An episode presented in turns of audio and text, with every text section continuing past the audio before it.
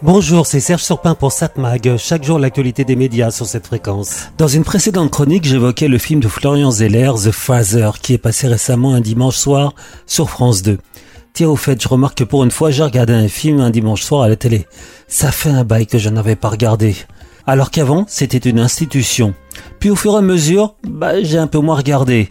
Abonné de la première heure à Canal+, les films passant à la télé, je les avais vus la plupart du temps sur la chaîne cryptée. Sans parler des cassettes vidéo que l'on louait au vidéoclub du coin, cassettes devenues ensuite DVD ou Blu-ray. Ensuite sont venues les plateformes, et j'avoue que la plupart des films donc qui passent à la télé, j'ai eu l'occasion de les voir avant. Remarquez, il y a encore de l'audience pour les films du dimanche soir à télévision, plusieurs millions, mais ça se fait sans moi. Sauf donc pour ce dimanche soir avec le film de Florian Zeller The Father, avec Anthony Hopkins et Olivia Colman, très très bons acteurs. Plus de 3 millions de téléspectateurs donc sur France 2 ce dimanche, alors qu'il avait eu 600 000 spectateurs dans les salles lors de sa sortie en France. Je vous avais dit récemment que ce film avait pour particularité d'être une adaptation d'une pièce de théâtre, créée elle aussi par Florian Zeller, pièce qui avait été un grand succès. Elle a par la suite été jouée dans le monde entier et reçu de nombreux prix. Eh bien, je viens de voir Snow Therapy, une pièce de théâtre à la télévision, en replay sur la plateforme de France Télévisions. Et là, c'est l'inverse de The Father. Au départ, c'était un film écrit et réalisé par Ruben Oslund. Je sais pas si je prononce bien, mais bon. Donc, un film sorti en 2014. Ruben Oslund, qui est par ailleurs le président du jury du Festival de Cannes cette année 2023. C'est d'ailleurs en voyant un extrait de son film au moment où on présentait cet auteur que je l'ai découvert et j'ai voulu voir si ce film était disponible sur une plateforme. Je l'ai trouvé sur MyCanal, en deux versions, en film et en pièce de théâtre. Oui, le film a été adapté en France en pièce de théâtre, mise en scène par Salomé Lelouch, et avec entre autres deux très bons acteurs, Alex Lutz et Julie Depardieu. Et c'est le créateur donc du film Ruben Oslund qui a participé à l'adaptation théâtrale en France. Parcours intéressant donc. Dans un cas une pièce de théâtre qui devient un film, l'inverse dans un autre cas. On a perdu l'habitude de regarder du théâtre à la télévision, ça fait rarement de l'audience, sauf exception. Et c'est dommage, car la pièce de théâtre est un moment de vérité, plus simple, plus naturel qu'un film ou un téléfilm. Il me revient d'ailleurs une idée que j'avais exposée dans cette chronique. Pourquoi ne pas systématiser la captation des pièces de théâtre? Pour les présenter soit ensuite en salle de cinéma en direct ou en différé, soit à la télévision ou en vidéo à la demande. Tout le monde n'a pas la possibilité d'aller au théâtre, et c'est dommage de ne pas garder de traces de ces nombreuses pièces, souvent mythiques. Aujourd'hui, avec la qualité des caméras en 4K ou 8K, il serait si simple d'en poser une et de filmer naturellement, pour faire comme si on regardait la pièce au théâtre pour que le téléspectateur puisse ensuite voir ou revoir la pièce, presque comme s'il était dans une salle.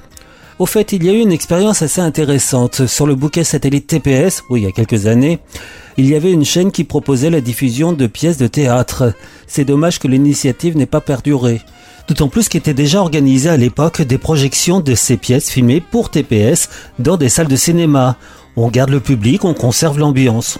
Au lieu de croire que la salle est la seule garante de l'avenir du cinéma, au contraire, systématisons l'ouverture des salles à tout type de spectacle et laissons le public choisir. 7 Mag, l'actu des médias. Bon, on va voir la télévision ce soir sur la TNT, sur TF1, une série Les Randonneuses. Sur France 2, une autre série, Bébé. Ça sera suivi par un film. Oui, il y a beaucoup de films en ce moment à la télévision. C'est l'occasion avec le Festival de Cannes qui a lieu en ce moment.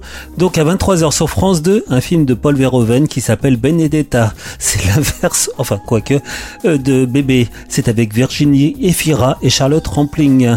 Au XVIIe siècle, une nonne de Toscane, amante d'une novice, croit être en relation avec Dieu et devient la cible de la hiérarchie de l'Église.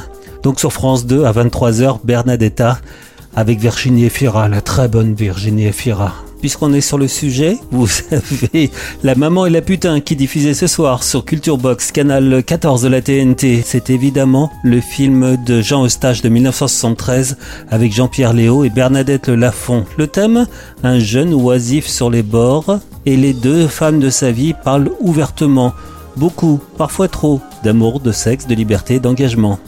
Un film mythique. Si vous avez envie de vous détendre, je vous conseille de regarder W9 qui propose un film fort sympathique. Ça s'appelle Arrête-moi si tu peux. Catch me if you can. C'est évidemment le film de Spielberg avec Leonardo DiCaprio et Tom Hanks. L'histoire d'un escroc qui finira par se faire prendre. Un film, euh, oui, très sympathique. J'avais presque oublié que France 3 propose No Country for Old Men, un thriller des frères Cohen de 2007 avec Tommy Lee Jones et Javier Bardem. En plein désert texan, un cow-boy nonchalant est poursuivi par un ange exterminateur, tandis qu'un vieux shérif tente de stopper le jeu de massacre. Un polar, parfois succulent et effrayant, plein de mélancolie, donc signé par les frères Cohen. Autrement, vous avez sur le canal 13 de la TNT, LCP, un documentaire Ni Dieu ni Maître, une histoire de l'anarchisme. Après la chute du nazisme, le mouvement anarchiste dénonce avec une plausibilité nouvelle toute forme de verticalité. Ce combat culmine en 1968 je me demande s'il n'avait pas un peu du côté des Gilets jaunes, mais enfin ça c'est une autre histoire. Comment l'anarchisme, qui rêve pour notre vieux monde d'un autre futur, et combat depuis plus de 150 ans tous les maîtres et les dieux, nous pose-t-il des questions toujours aussi actuelles? Et pourquoi son histoire, qui oscille comme un pendule de gauche à droite, de l'insurrection à l'attentat, est-elle plus que jamais la nôtre? Ni Dieu ni Maître, une histoire de l'anarchisme sur le canal 13 de la TNT, LCP, la chaîne parlementaire. C'est à 20h30. 7 Mag, l'actu des médias.